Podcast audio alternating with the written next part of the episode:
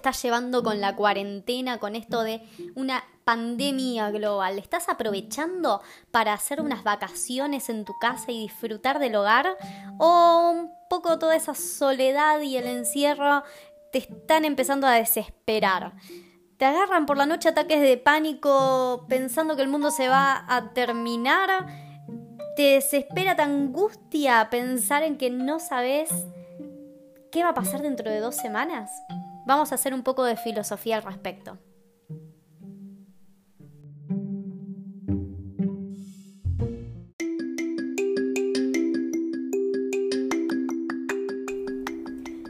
nombre es Julia Tartaglia y hecha la pregunta, les doy la bienvenida a Filosófica.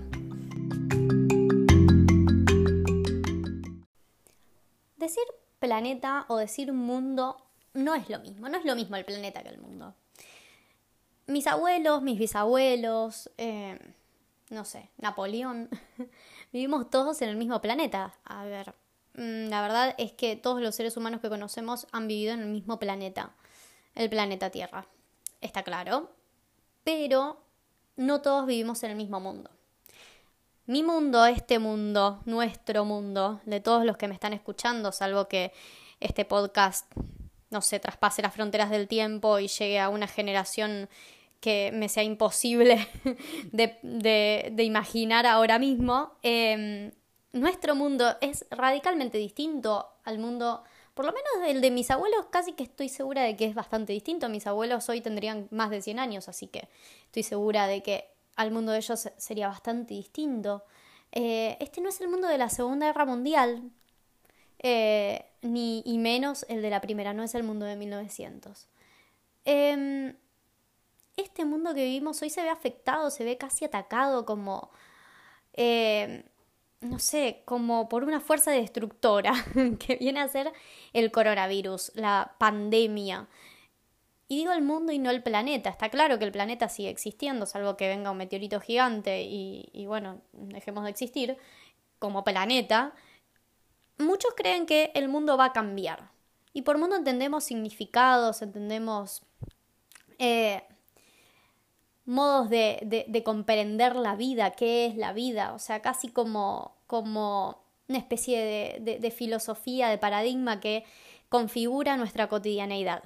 Y ese paradigma está rompiéndose por la cuarentena, parecería.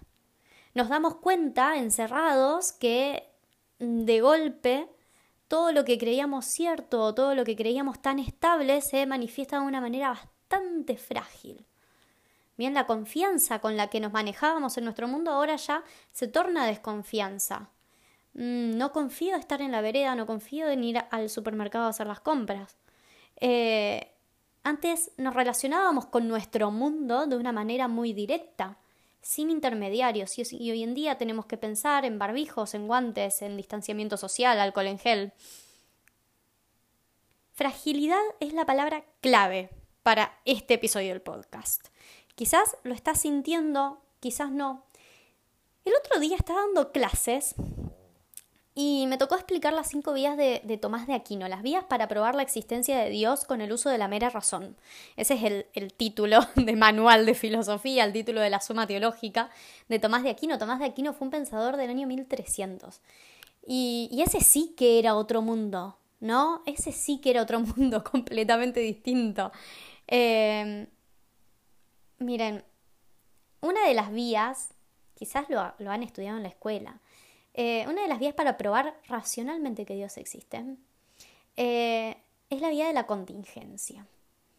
Tomás se da cuenta de que todos los seres que existen en el planeta, no en el mundo, de que todo lo que existe, no solamente los seres, a ver, estamos hablando de todo lo que existe, la mesa, el celular, el árbol, todo lo que existe es contingente. Vos mismo, tu existencia es contingente. ¿Qué significa contingente? Miren, es lo opuesto a necesario. Algo es contingente cuando es, pero podría no haber sido. Tomás enuncia una, una gran verdad porque es cierta, o sea, no se equivoca en absoluto aquí. Tomás explica y enuncia que todo lo que existe es contingente. Vos podrías no haber existido. No es muy difícil, a ver, no era muy difícil no existir. Bastaba con que ninguno de tus antepasados se cruce con eh, el supuesto amor de su vida, supongo, quiero suponer, qué sé yo, en una historia muy romántica de, de, cómo llegué a este mundo. Eh, bastaba con eso, con que no se crucen con un colectivo que alguien no se tomó o con, con no sé, con un barco al que alguien no se subió. Y si vamos a más atrás con que alguna bestia, eh, no sé, cual mamut, no se haya comido a un tatara, abuelo, ¿ok? Eh, un montón de casualidades tuvieron que darse para que lleguemos hasta este lugar, para que existas. Y la verdad es que con el simple hecho de romper una de esas cadenas, uno de, esos, de esa parte de la cadena de causalidades, vos no existías. Y era sumamente probable y, y, nada, que podría haber pasado. Entonces, em, ese reconocer que podrías no haber existido y que todo lo que te rodea, que todo el mundo podría no haber existido, es la fragilidad de la que estamos hablando. Quizás sea la fragilidad con la que nos enfrentamos ahora. Bueno, la verdad es que Tomás se volvió loco desquiciado, ¿no? O sea, esto seguro que. Seguro, seguro que la certeza de que todo lo que existe podría no haber existido lo dejó con una sensación, ¿no? A ver, no sé si, si vos me pudiste seguir en el pensamiento, si también tenés esa sensación. Podrías no haber existido. Todo lo que existe podría no ser. Tomás se sentía muy mal. ¿Por qué? Porque pensar que todo lo que existe podría no haber existido nos deja una posibilidad latente, una palabra famosa en filosofía. Estamos hablando de la nada, si todo lo que existe podría no haber existido, cabe la posibilidad de pensar una serie de casualidades que conlleven a que nada exista en absoluto. Y eso es una atrocidad para el pensamiento racional de, un filósofo del 1300. Hoy en día nos es más sencillo hablar de la nada, aunque muchas veces evitamos eh, experimentar esa sensación, ¿no? es una experiencia metafísica, el, poder pensar, che, podría no haber existido nada. O sea, no, lo puedo ni poner en palabras. Es que la nada es inconceptualizable, o sea, no, no, es, no es nada determinado, es todo lo opuesto a la filosofía occidental. La filosofía occidental es un esfuerzo enorme por tratar de no hablar de la nada. Por eso, obviamente, Tomás tuvo que hacer algo al respecto para mm, no, no, no, no caer en esa atrocidad de poder habilitar a través de una argumentación la posibilidad de que la nada exista, porque la nada, nada es, y esto nos lo dice nuestra razón. Así que imposible, no pude, no puede haber nada. Tomás se quedó tan, tan mal eh, ante la posibilidad de la nada que tuvo que afirmar con bastante certeza que aunque todo lo que observe, aunque todo lo que habita este, este planeta, este universo, sea contingente, es decir, pudo no haber sido, no podemos remontar esa cadena hacia atrás, hacia la posibilidad de la nada, porque nada puede venir de la nada, sino que sí existió y existe un único ser necesario, o sea que no es contingente, que es Dios. Entonces la nada aquí queda fuera de juego. Eh, y, de ese modo ha llenado un vacío y le puso fin a ese sentimiento, a esa sensación, a esa experiencia existencial, intrínsecamente humana. ¿De qué estamos hablando? ¿De qué estamos hablando? ¿Qué te hace sentir pensar en la nada de la existencia? ¿En qué te hace pensar? A ver, esta cuarentena, esta pandemia, te ha encontrado con, nuevos, con, nuevas experiencias, con nuevos sentimientos, con algún otro tipo de extrañeza ante la vida, eh, algún pensamiento filosófico recurrente. Bueno, si lo has tenido, por favor, me lo compartís en mis redes sociales, que me encantaría leerlo. Acordate, en Instagram me encontrás como arroba julitar. Em, si, has tenido un pensamiento recurrente o una pregunta filosófica nueva, novedosa ante, eh, ante la pandemia y la cuarentena, por favor, compartila. Hablemos de sentimientos existenciales. A ver, ¿qué puede ser lo que estés sintiendo? Frustración, bronca, tristeza, soledad, desamparo, desesperación, angustia. frustración, bronca, tristeza, soledad, desamparo, desesperación, angustia. Es un cóctel explosivo y convengamos que digamos que vienen como potentes estas experiencias. No sé cómo decirles, porque no, no, es como que sentimiento me queda como muy endeble, como muy blandito, como que necesito algo más potente, como, ah, no sé, como, como, un sentimiento existencial, ¿bien? Y existencial me hace acordar a Sartre, me hace pensar en el existencialismo. Sartre habló de un montón de estas cosas porque Tomás, en el 1300, en el mundo de Tomás, en los significados y símbolos y, no sé, en el lenguaje y en lo que se podía hablar y lo que no se podía hablar y lo que importaba y no importaba de la vida de Tomás en el 1300, bueno, claramente 1300, 1200, por ahí, bien, no me interesan tanto los números a mí. Em, en esa vida, en ese mundo de Tomás, todo quedó cerrado cuando, eh, cuando escribió la argumentación de por qué Dios existe y ya está, chau angustia, chau depresión. Eh, le costó un poquito, le costó como nueve años y unos 15 tomos de la suma teológica, pero eh, digamos que quedó en palabras, quedó en una cuestión racional, pero no experiencial. Cambio Sartre, que está con la Segunda Guerra Mundial ahí a las puertas de la Segunda Guerra Mundial. En 1938, con los totalitarismos en Europa eh, a la cabeza. Él tenía mucho que pensar, mucho de desesperación y angustia.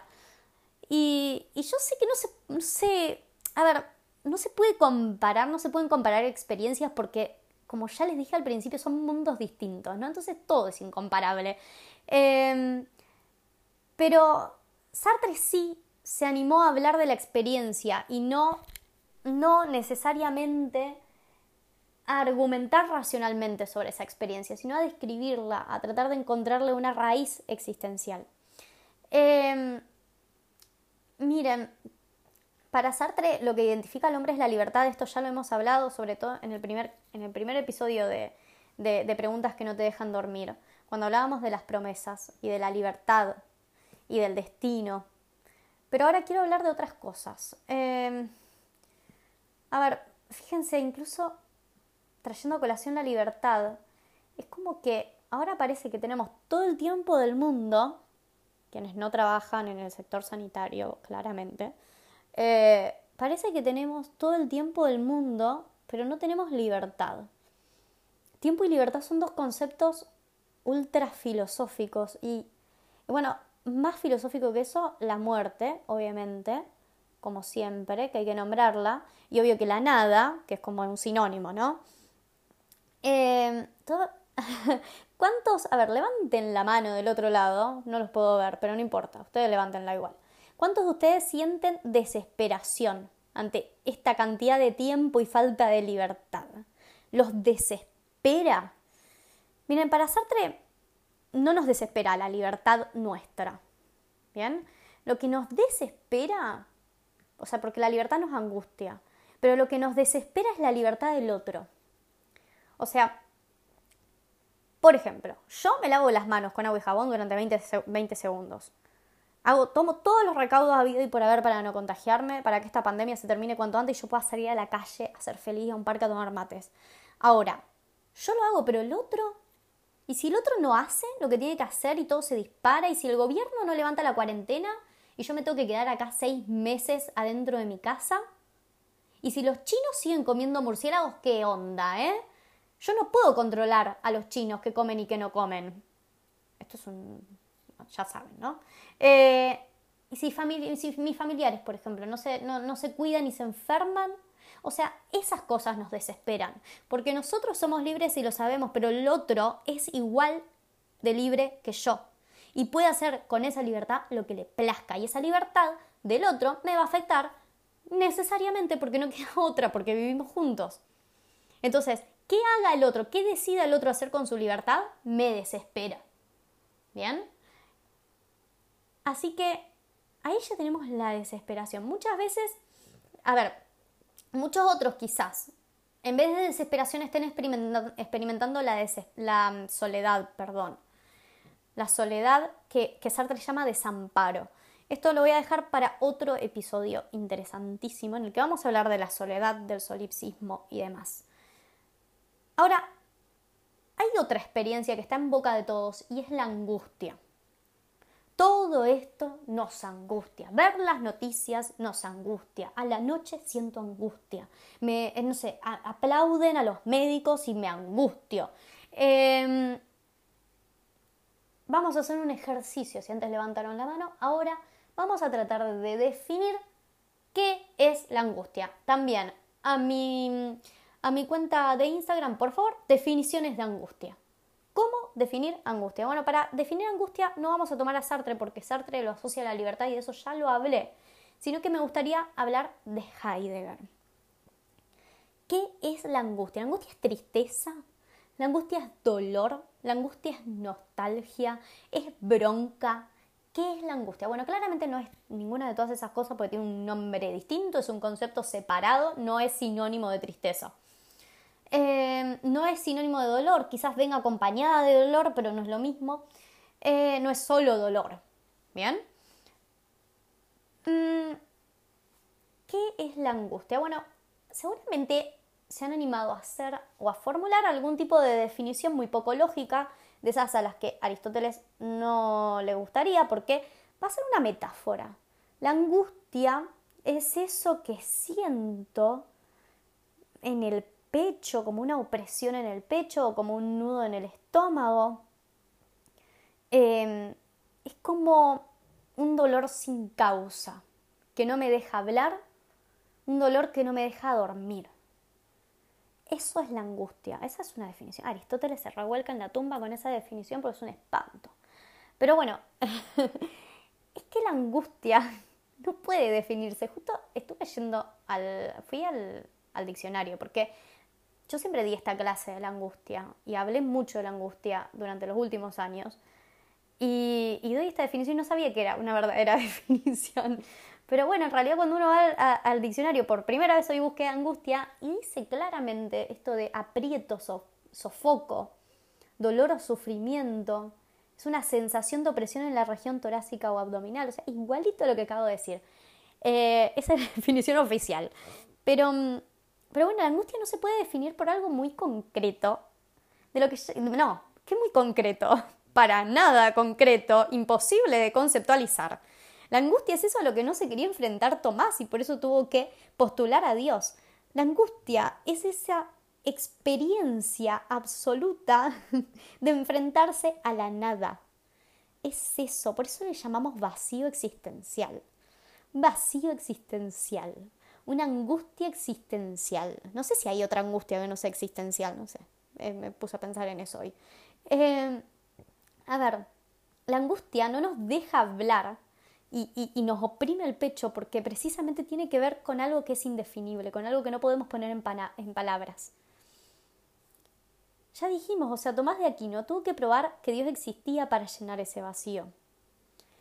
Que por supuesto que lo angustiaba como nada, porque aunque vivimos en mundos completamente distintos, con 700, 800 años de diferencia, 800 años de diferencia, de distancia, con todo lo que eso conlleva, Tomás era un ser humano y seguramente se angustiaba como me angustio yo y como te angustias vos, como se angustiaba Sartre y Heidegger. No es algo excepcional la angustia. La pandemia claramente nos, nos está acercando a la nada en cierto modo, a ese, a ese concepto filosófico que no puede ser un concepto. Porque, porque, bueno, porque primero porque la muerte está cerca, porque sentís miedo, porque es invisible encima, no es algo concreto, no es un, un, enemigo que podamos identificar y señalar con el dedo. La, la, la nada está incluso eh, eh, en los noticieros todo el día, ¿no? Que, que por eso, por algo son tan angustiantes. También la, pandemia nos acerca a la nada porque descubrimos que, que, no solamente que nosotros nos podemos morir, sino que todo el mundo tal como lo conocemos puede cambiar, o sea, es esa fragilidad que, de la que hablábamos antes, de, lo que nos era cotidiano y ya no es más cotidiano, de cómo se rompen nuestras rutinas y nuestros proyectos también. Em, está claro que hay algo de este, de, hay algo del sinsentido, ¿no? En todo esto como, ¿por ¿qué es esto que está pasando? Hay algo de, del sinsentido como acompañado con la novedad. Como que es algo que, por lo menos a los que somos partes de este mundo, que no vivieron la última pandemia, que no sé si queda alguien vivo de la última pandemia hace 100 años, eh, no tenemos registro, no sabemos qué es vivir con esto, es algo como que la sorpresa y lo incierto, la novedad de lo que está sucediendo, tiene mucho de contacto con el sinsentido y el sinsentido para nosotros que somos occidentales es la nada. Ahora, vamos a tratar de dar alguna especie de solución. ¿Cómo hacemos para vencer la angustia? Bueno, llenando el vacío. La angustia es vacío, la angustia es enfrentarse a la nada, a la fragilidad de la existencia. Bueno, muchas certezas no vamos a encontrar todavía. O sea, una es hacer una lista de certezas, podés. Pero bueno, es que las certezas no dependen de nosotros y eso es lo que nos desespera, porque dependen de otros, como cuando se levanta la cuarentena. Eso nos desespera, no nos angustia. Así que, en realidad, lo que hay que hacer es llenar el vacío, como hizo Tomás. Tomás lo llenó con Dios. Quizás vos no sos creyente y Dios no te consuela, bueno, podés llenarlo con comida, obvio, pero no. Tratemos, sé que la mayoría de la gente que está atravesando esta pandemia y esta cuarentena está llenando el vacío existencial con comida. Vamos a tratar de llenarlo de manera filosófica, ¿no? O sea, llenémoslo con filosofía. Em, y vamos a traer al primero de todos, al más genio de todos, que es Sócrates. Eh, Sócrates tiene una, una de las palabras fantásticas que el pueblo se apropió de la filosofía es la palabra catarsis. Hace catarsis, eso es método socrático. Hace catarsis y se te va la angustia. Porque la angustia está en nosotros cuando nosotros no podemos definir el objeto que nos está oprimiendo. ¿Qué es lo que nos está haciendo mal? Cuando no podemos hablar. Por eso cuando vos estás angustiado y te pones a hablar con un amigo, con una amiga, con tu familia y empezás a pronunciar las palabras, es como que irrumpís en llanto. Porque no podés poner en palabras, porque no querés ponerlo en palabras. Quizás aquí hay algo de negación, qué sé yo, no sé. Probablemente. No querés exteriorizar el problema para no hacerte cargo. Obvio, como diría, eh, como diría Sartre, eh, que escapamos a la libertad y que escapamos a nuestra responsabilidad. Cuando pones en palabras ese no sé qué que te oprime el pecho, cuando decís, ah, ah estoy mal por esto, ahí la angustia desaparece por completo. Y ahí vas a estar, no sé, frustrado, enojado, embroncado. Entonces, si vos decís, eh, nada, mm, lo que me angustia es que todos los planes que yo tenía ahora se ven postergados. Bueno, genial, lo pusiste en palabras. Ahora, eso ya no te va a angustiar más, no te va a oprimir el pecho. Ahora podés estar enojado, podés estar furioso, podés romper algo. O sea, es sano veces romper algo, supongo. Eh, podés no sé, sublimar lo que está pasando en una obra de arte, en, qué sé yo, en una videollamada con una amiga. Entonces, embroncate, frustrate, pero pasá al siguiente, al siguiente estadio, no te quedes en la angustia, no te quedes en el, en el no tener palabras, en el no saber qué es lo que me está pasando. El diálogo es el arma filosófica más potente para vencer a todos estos dilemas y estas cuestiones existenciales.